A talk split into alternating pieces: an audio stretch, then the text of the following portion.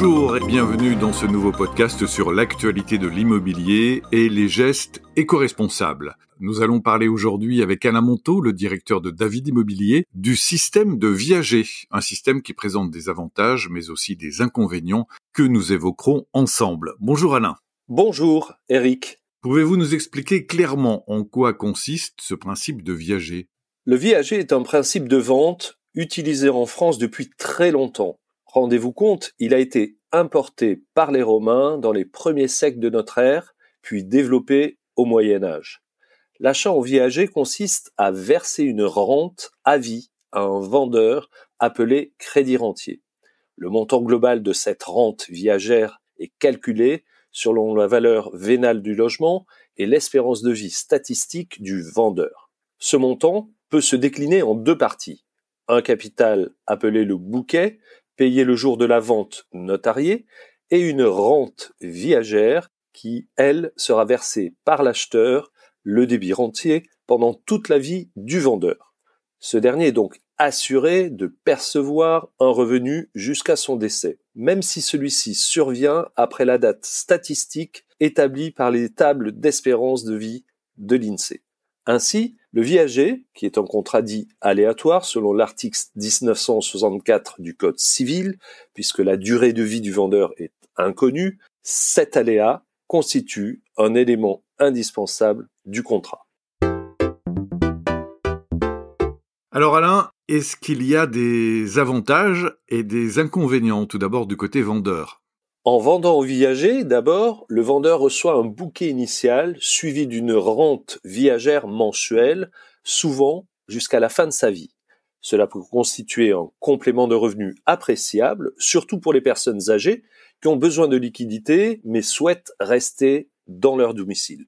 Ensuite, la rente viagère peut être indexée sur l'inflation, ce qui signifie que le pouvoir d'achat du vendeur est préservé au fil du temps, même si les coûts de la vie augmentent. Tertio, vendre au viager permet au vendeur de transmettre son patrimoine immobilier tout en en conservant l'usage jusqu'à la fin de sa vie. Cela peut être une manière de soutenir financièrement ses enfants ou héritiers de son vivant. Enfin, en vendant en viager, le vendeur peut bénéficier d'avantages en termes de charges s'il est en copropriété ou bien en matière fiscale, notamment en réduisant les droits de succession pour ses héritiers. Qu'en est-il du côté des acquéreurs, les avantages et les inconvénients? Acheter en viager permet à l'acquéreur de libérer son capital financier qui bien souvent dort sur un compte très peu rentable et imposé. Il se constitue ainsi un patrimoine tangible, sans mise de fonds initiale importante et sans pression fiscale. Pour l'acheteur, L'achat en viager peut présenter moins de risques financiers car le montant total de l'investissement n'est pas versé immédiatement, mais réparti sur une période plus longue. De plus, en cas de décès prématuré du vendeur, eh bien l'acheteur peut bénéficier d'une plus-value importante sur le bien. Tertio, pour l'acheteur, l'achat en viager peut être une opportunité d'acquérir un bien immobilier à un prix inférieur au prix du marché, surtout si le vendeur est âgé et que l'espérance de vie estimée est relativement courte.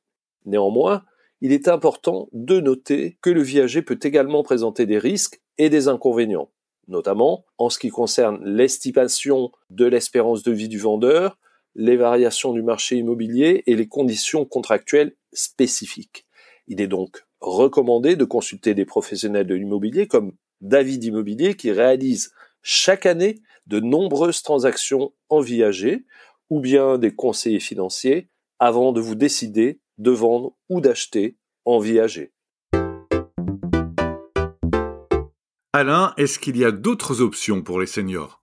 Oui, pour vous vendeurs, si plus tard, pour X raisons, vous décidez de partir vivre en maison de retraite, vous n'êtes pas enfermé chez vous et vous pouvez quitter par anticipation votre logement à tout moment. La rente viagère sera alors revalorisée, en général 20%, en contrepartie de la remise des clés à l'acquéreur. Attention, toutefois, cette clause est contractuelle et non de plein droit. Il vous faut la prévoir dès l'avant-contrat pour pouvoir en bénéficier. D'autres formules existent, comme la vente à terme, qui cette fois fixe la durée de la rente, ou la vente en démembrement, où le vendeur cédera la nue propriété de son bien tout en en gardant l'usufruit. Cette dernière option peut représenter un réel intérêt pour préparer sa succession.